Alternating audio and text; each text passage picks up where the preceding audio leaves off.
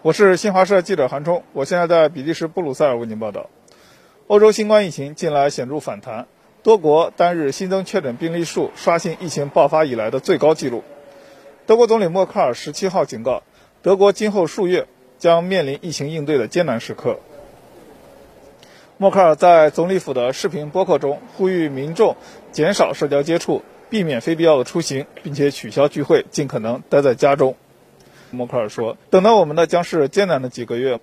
这个冬季什么样，我们圣诞节什么样，都将由今后数天乃至数周，以及我们自身怎么做来决定。”默克尔说：“德国在半年多前疫情爆发时有效遏制了疫情的蔓延，是因为大家团结一致，遵守防疫规定。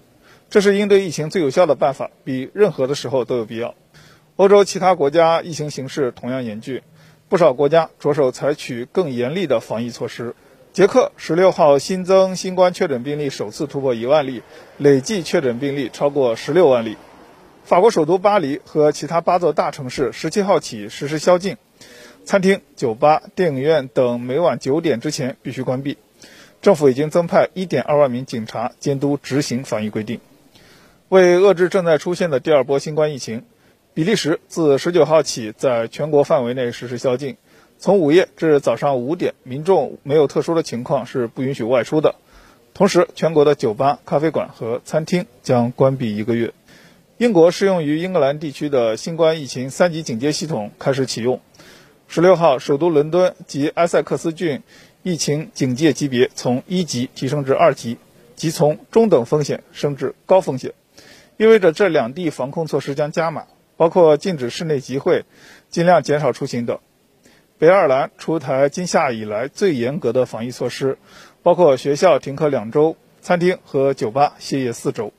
官方数据显示，新冠疫情席卷欧洲，意大利是欧洲疫情发生最早的国家，也是欧洲疫情迄今为止最为严重的国家之一。意大利先前成功在夏季之前控制疫情，主要得益于在全国范围内实施严格的封城措施，为期两个月。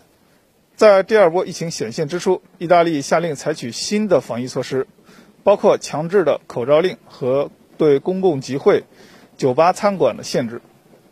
意大利总理孔特十八号经由电视讲话，宣布一系列新的防疫措施。按德新社的说法，这是意大利政府在不到两周的时间内第三次收紧防疫措施。这一轮的防疫措施包括酒吧和餐厅每桌人数不得超过六人。没有餐桌服务的酒吧和餐厅只能营业到下午六点。孔特呼吁意大利民众在紧急关头以最大限度谨慎行事。他鼓励各地方市长下令在夜间关闭城市广场，避免民众聚集。多国政府和专家认为，近期欧洲疫情反弹加剧与复工复课、社交活动增多、天气转冷等因素有关。